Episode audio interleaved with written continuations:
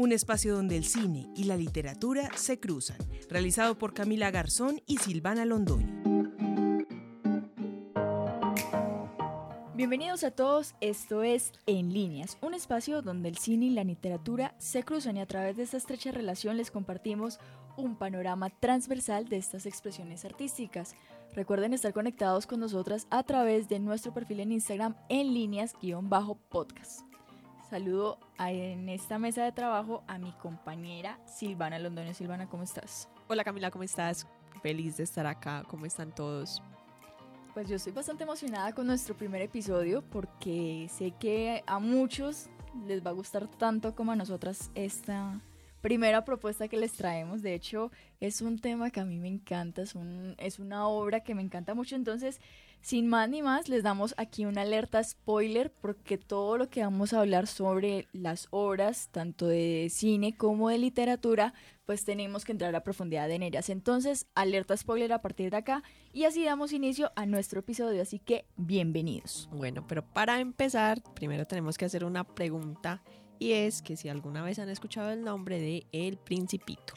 Claro que sí, por eso me encanta tanto si le vieran la cara emocionada que tiene en este momento. Pues en esta oportunidad hablaremos entonces de esta afamada obra literaria llamada El Principito y de su adaptación cinematográfica llamada The Little Prince. Estas obras fueron llevadas, El Principito, el libro fue eh, impreso por primera vez en 1943 y su adaptación cinematográfica fue llevada al cine en el 2015 y de hecho la novela eh, fue escrita por Antoine de Saint-Exupéry, un escritor y aviador francés que tras 17 años de una trayectoria con publicaciones cortas, como El aviador o novelas ya más largas como Tierra de Hombres, que de hecho fue inspirado en un accidente que él tuvo en el desierto del Sahara, que también se toca dentro de la obra del Principito, pues finalmente se publicó este hermoso libro en 1943. Bueno, pero antes de empezar a hablar ya del todo el libro, deberíamos hacer un pequeño resumen para que las personas recuerden de qué libro exactamente estamos hablando. Claro, para los que ya se lo leyeron y aún para los que no lo han leído, El Principito es una historia que narra el crecimiento de un niño que vive en un mundo de adultos. Inicia contando la historia de cómo él perdió su vida artística debido a que los adultos le pidieron que empezara a hacer cosas de adultos como estudiar literatura, historia, álgebra. Y finalmente este niño se convierte en un aviador que se accidenta en el desierto del Sahara y es en este espacio, en el desierto del Sahara, donde se termina encontrando con el principito. Y el principito le empieza a contar eh, la historia de dónde viene, por qué llegó al planeta Tierra, por los asteroides por los que pasó, la gente que conoció. Y pues finalmente el principito termina volviendo a su mundo, a su asteroide, o eso creemos, eh, dejando aquí lo que él llama su cascarón, que hablaremos más adelante qué es este término. Y pues él el aviador todo el tiempo constantemente está contándonos la historia de cómo fue su encuentro con el principito hasta el momento en que el principito se fue. Bueno, para que sepan, nosotras nos dimos la tarea de leer el libro y vernos la película para traerles este capítulo a ustedes, pero quería preguntarte, Cami, ¿cuál crees o cuál fue el momento que más te gustó del libro?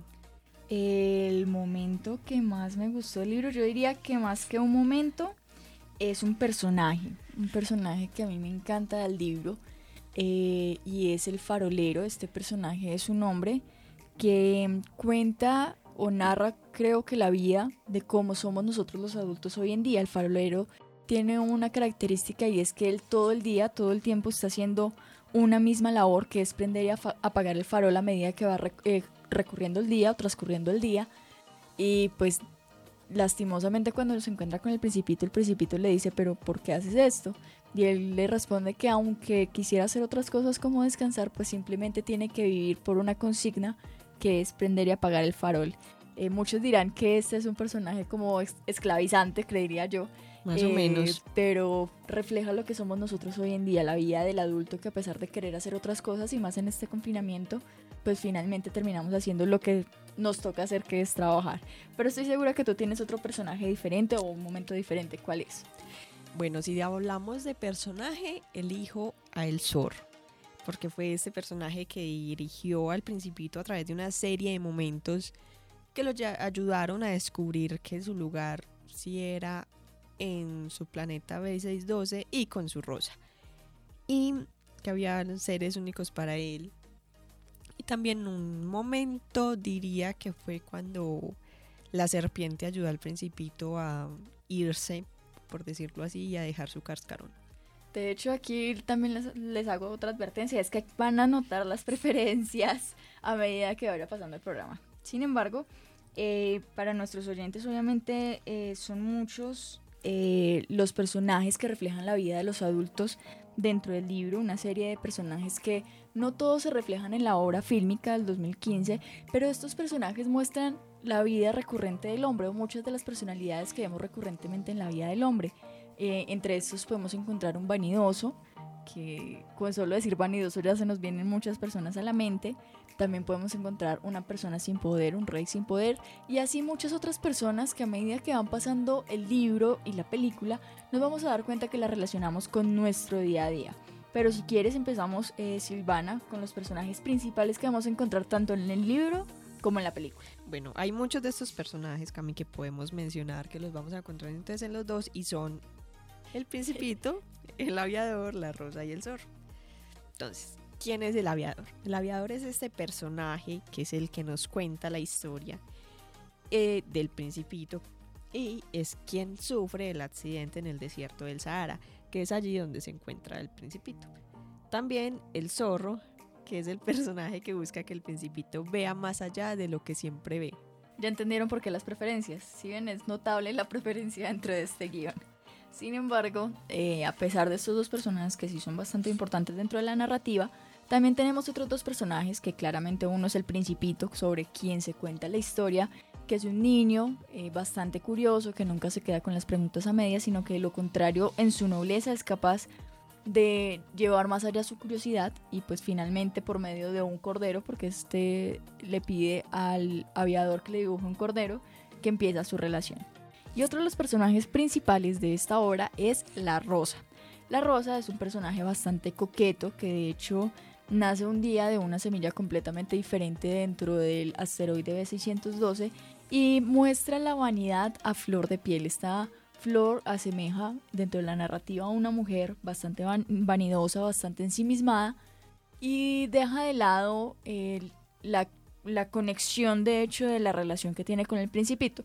En pocas palabras, la relación entre la rosa y el principito es una relación bastante tóxica, ya que el principito vive en pro de favorecer siempre a la rosa, de apoyar siempre a la rosa, de cuidar siempre a la rosa, y pues esta relación tóxica es la que lo termina incentivando a irse de su asteroide. Estoy segura que en algún momento has tenido alguna relación así, no necesariamente de amistad eh, o una relación emocional, pero algún amigo, algún familiar, estoy segura que por ahí pasó. Claro que sí, ahorita mencionaste un punto muy importante y es sobre el dibujo que le hizo el aviador al principito de su cordero. Te quería hacer una pregunta, ¿tú le hubieras dibujado eso al principito? Eh, no, yo no hubiera sido capaz de dibujar un cordero porque no sé dibujar muy bien.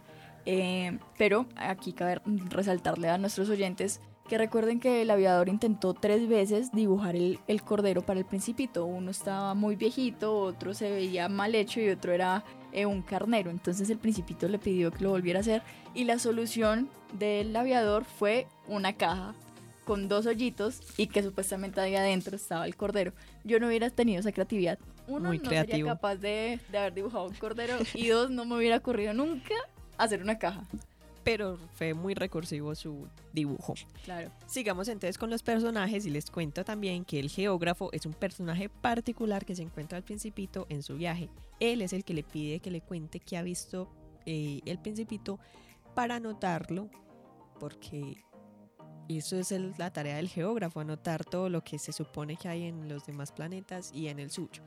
Es algo que me pareció muy particular porque él, aunque vive en su asteroide, no sabe qué hay en él y le pide al principito que le cuente qué es lo que hay para él poder anotarlo. Me pareció súper loco. También vemos un hombre en negocios que es la visión del hombre adulto que el principito mencionó siempre, que es aquel que siempre debe tener las cuentas de cuánto tiene, cuánto es su poder para así sentirse más importante. Vemos también a la serpiente, que es Nesla, que le ofrece la oportunidad de volver a su hogar con una sola mordida, que es allí donde sabemos que la mordida es para dejar atrás su cascarón, que nos damos cuenta que es su cuerpo, que lo debe dejar atrás como eh, para poder irse a ese viaje que tenía que hacer para volver al B612. El guardagujas es un personaje muy fugaz que vamos a ver en un pedazo del libro, que es este que le dice al principito que cada viaje del tren trae personas diferentes y que las personas van como con afán porque siempre tienen un lugar a donde ir y nunca se detienen para nada. Y el mercader, quien es el que le explique que vende pastillas que quitan la sed por siete días. A mí me gustaría saber cómo son estas pastillas, por qué quitarán la sed cada siete días. ¿Cómo, por siete cómo días. quitan la sed por siete días? Y total, porque sería la solución para muchos males que tiene la Tierra hoy en día, de hecho. Eh, sin embargo, hay más eh, personajes. Aquí entra de nuevo mi personaje favorito. Como se han dado cuenta, llegó al final de la lista. Y es el farolero, que vuelve y juega. Es el personaje que demuestra la vida cotidiana del hombre, que vive en pro del trabajo y se olvida o deja a un lado sus sentimientos y aún sus deseos. También está un rey sin poder. Este rey es el más gracioso de todo el libro, creería yo. Porque el principito le dice que, que lo deje ver un amanecer y el rey le dice, claro, yo te lo dejo ver, pero, pero ahorita más tarde, cuando sea el tiempo propicio. Y él, pero si yo lo quiero ya y tú me dijiste que me lo podías dar ya, porque supuestamente todos obedecían tus órdenes. Y él, sí, yo, yo puedo hacerlo, pero, pero no ahora. Eh, este rey refleja que aunque muchos quisieran tener el poder de las cosas, simplemente no lo tienen. Entonces el rey sin poder es algo muy característico dentro de este libro. También vemos al vanidoso, que es un hombre que, de hecho, el libro lo describe que tenía un sombrero para saludar, para que cada vez que las personas lo aplaudieran, él se quitaba el sombrero para saludar, claramente. Eh, de hecho, este personaje estoy segura que lo hemos encontrado en muchos momentos de nuestra vida, Silvana. Estoy segura que en este momento, si yo te digo, piensa una persona vanidosa, no se viene una, se vienen muchas. Muchas, demasiadas. Y así a cada uno de nuestros oyentes, el personaje vanidoso es un constante de nuestro, de nuestro diario vivir, porque muchas personas viven haciendo las cosas solo para que las aplaudan y muchas veces se llevan el reconocimiento que uno debería tener. Y eso es muy triste. Otro de los personajes es el bebedor. Este es un hombre que muestra lo que es un círculo vicioso. Él bebe por la pena que le da eh, o la vergüenza que le da el tomar. Entonces, por tomar le da vergüenza y sigue tomando porque le sigue dando vergüenza que lo vean tomar. Entonces es un círculo vicioso bastante interesante dentro de este hombre que de hecho refleja varias de las situaciones que vivimos nosotros día a día. Bueno, y muchos de estos personajes que acabamos de mencionar también los podemos ver entre en nosotros mismos. No quiere decir que todos están fuera, sino que nosotros también podemos ser algunos de estos. Aquí hay una cosa que tenemos que sacar al aire, queridos oyentes, y que Silvana nos tiene que hacer una confesión. Porque, más bien, antes del por qué, cuéntale a nuestros oyentes qué ves cuando ves los gráficos del libro, los dibujos del libro. Yo sabía que ella iba a hacer esto, ya me lo esperaba.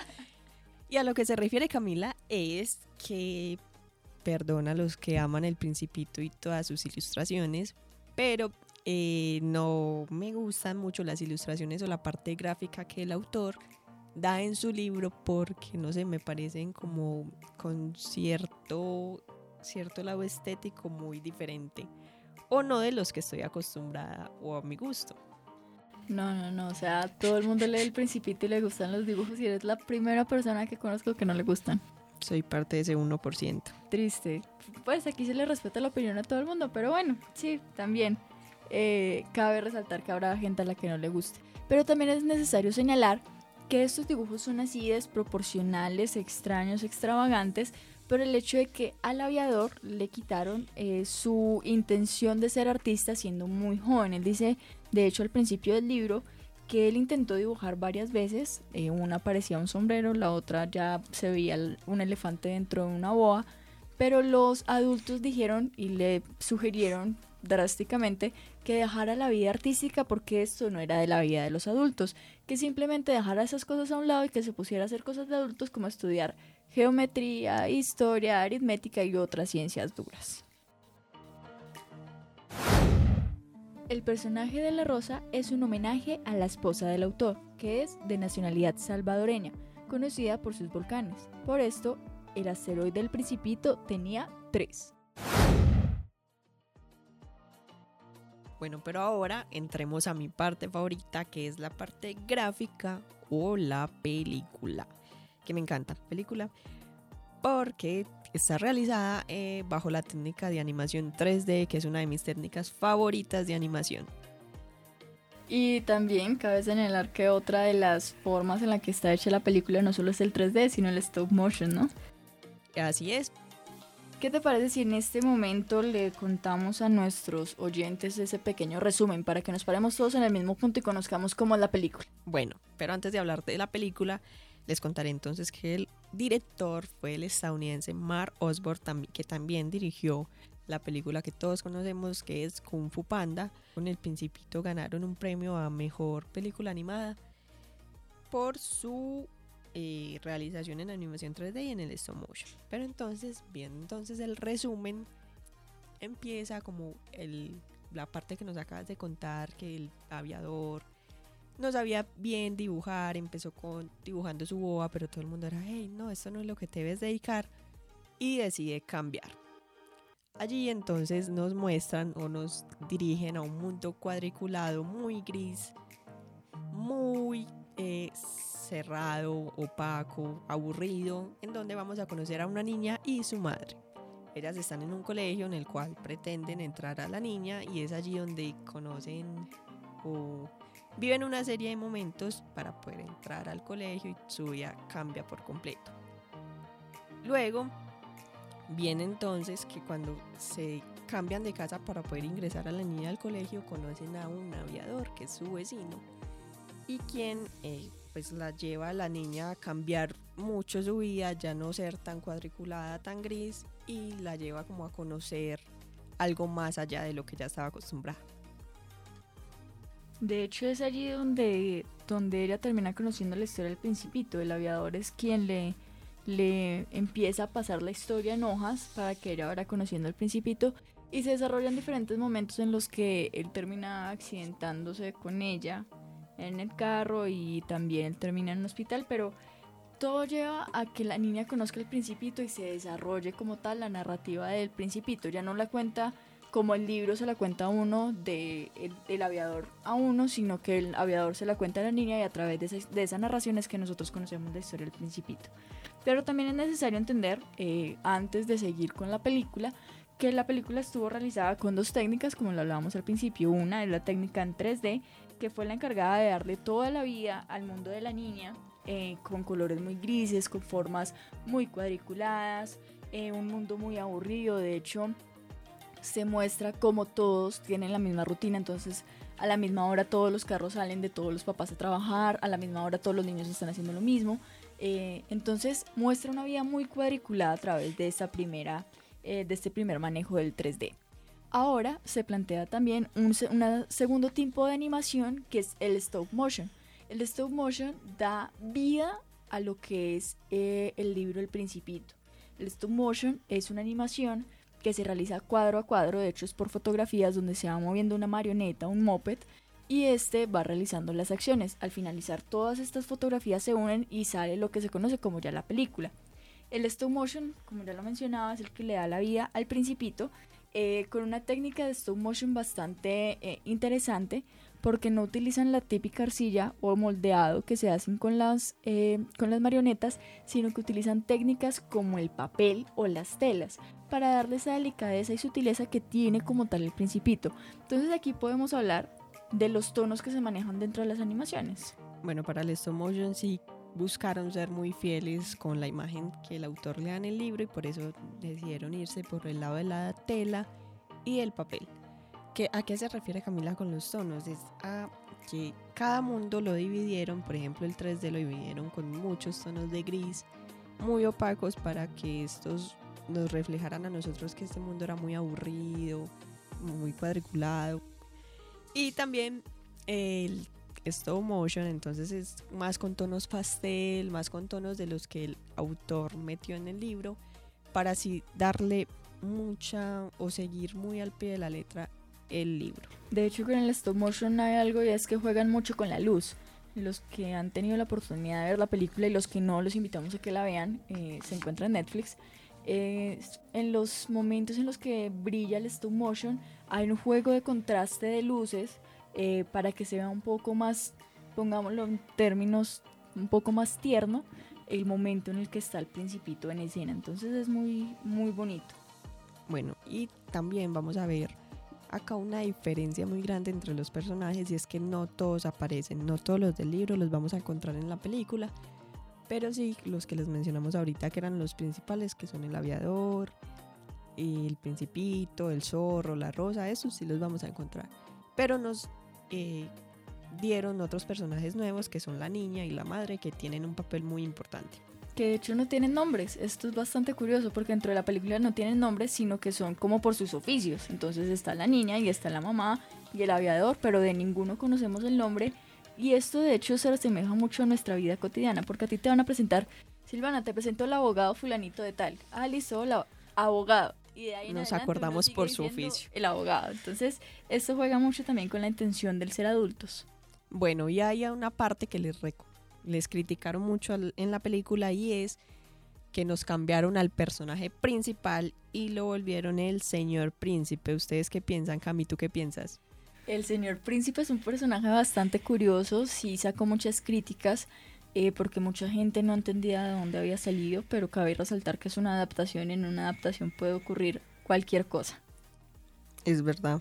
Pero también es importante señalar que el el señor príncipe hace un juego bastante eh, importante para aquellos que, que detallaron la película y es que el comentario que le hace la niña al finalizar el aviador de contar de la historia al principito, que es cuando lo muerde la serpiente, él le dice que cada noche él se, se pone o se sienta a escuchar las estrellas porque ahí escucha la risa del principito. Y ella lo primero que le pregunta es, ¿cómo así que le escuchas al principito? Si nunca ha sabido si sí llegó o no llegó a su planeta.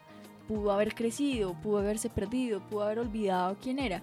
Y ahí es donde surge el señor príncipe. Para la niña el señor príncipe, que es este personaje que recibió muchas críticas, pues finalmente es la representación de la inseguridad, de no haber eh, tenido eh, el aviador la certeza de que el principito llegó a su asteroide. Entonces juega un papel bastante importante en la imaginación de la niña. Bueno, por ahorita mencionadas que lo de las adaptaciones cinematográficas y me parece una parte importante también hacerle estos cambios. Es que no, no me parece que sea bueno seguirle al pie de la letra lo del libro, sino que el director también muestre su punto de vista a partir de, este, de esta historia. Total, de hecho vemos varias, varios cambios en el transcurso del, de la narración, pero es claramente parte de una adaptación.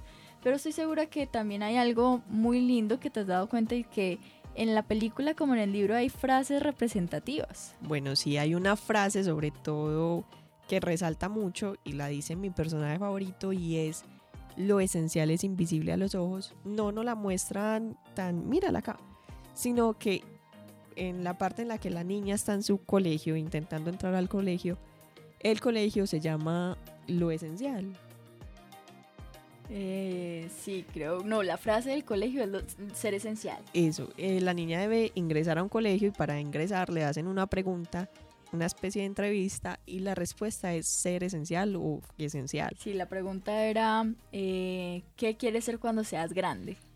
Y la respuesta era ser esencial.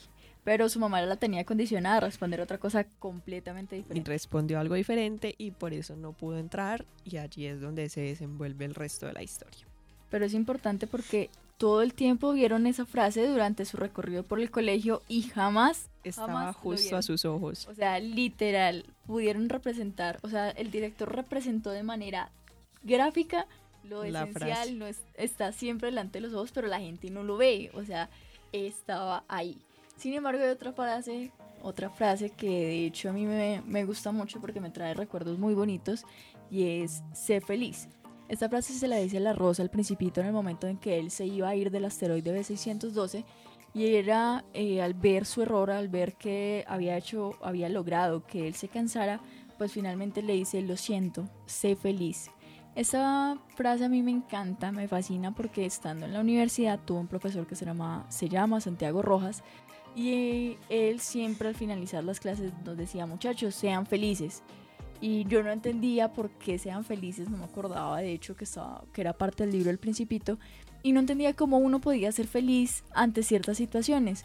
Pero a medida que fui creciendo, a medida que que viví muchas cosas en, mi familia, en mi vida personal, en mi vida emocional, entendí que la felicidad depende de uno. Por eso es necesario ser feliz, no hacerse feliz, sino ser feliz.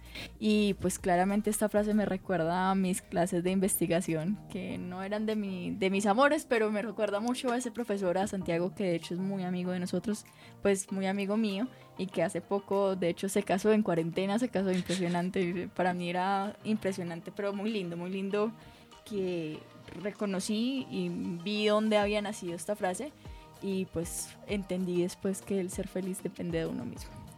Bueno, y también les contamos que la realización de la película fue llevada a cabo por dos estudios diferentes. Un estudio se dedicó al 3D y el otro de stop motion. El 3D estuvo a cargo de Microimage, un estudio en Canadá, y On Animation Studio, ubicado en Francia, fue la encargada de la del stop motion.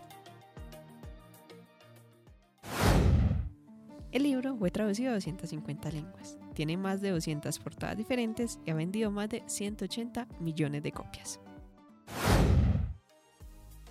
De hecho, retomando un poco el libro, eh, la obra literaria, El Principito fue publicado por primera, por vez en abril de 1943, en medio de la Segunda Guerra Mundial, eh, por una editorial estadounidense llamada Reynald and Hitchcock. Esta obra tuvo que ser impresa por una editorial americana porque obviamente Europa estaba sumergida en la Segunda Guerra Mundial y se imprimió en inglés y en francés, que era el idioma original pues, de su escritor. Y la primera editorial francesa que logró editar o reeditar el libro lo logró en el año 1946 tras la liberación de Francia de los alemanes. Ahí se pudo publicar por primera vez por una editorial francesa y esto ocurrió dos años después de la muerte de su escritor Antoine de Saint-Exupéry. De hecho, es importante, aquí te pregunto, ¿qué tal te pareció la película y qué tal te pareció el libro después de comparar las dos obras? Bueno, me quedo con la película, yo sé que muchos prefieren el libro, pero yo me quedo con la película por su realización, amo el stop motion y me parece que lo lograron muy bien y que lo siguieron casi al pie de la letra.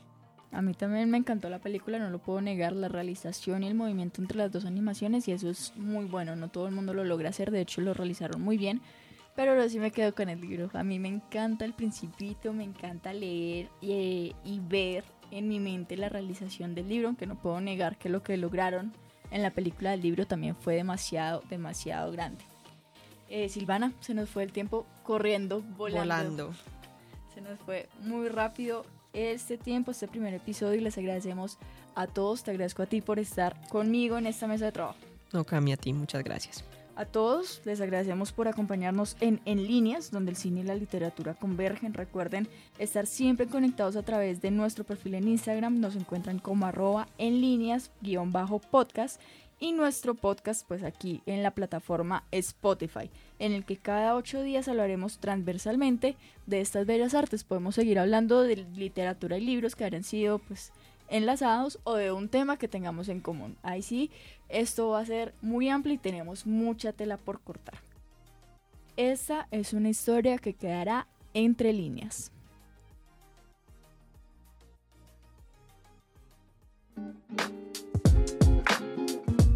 En líneas, un espacio donde el cine y la literatura se cruzan.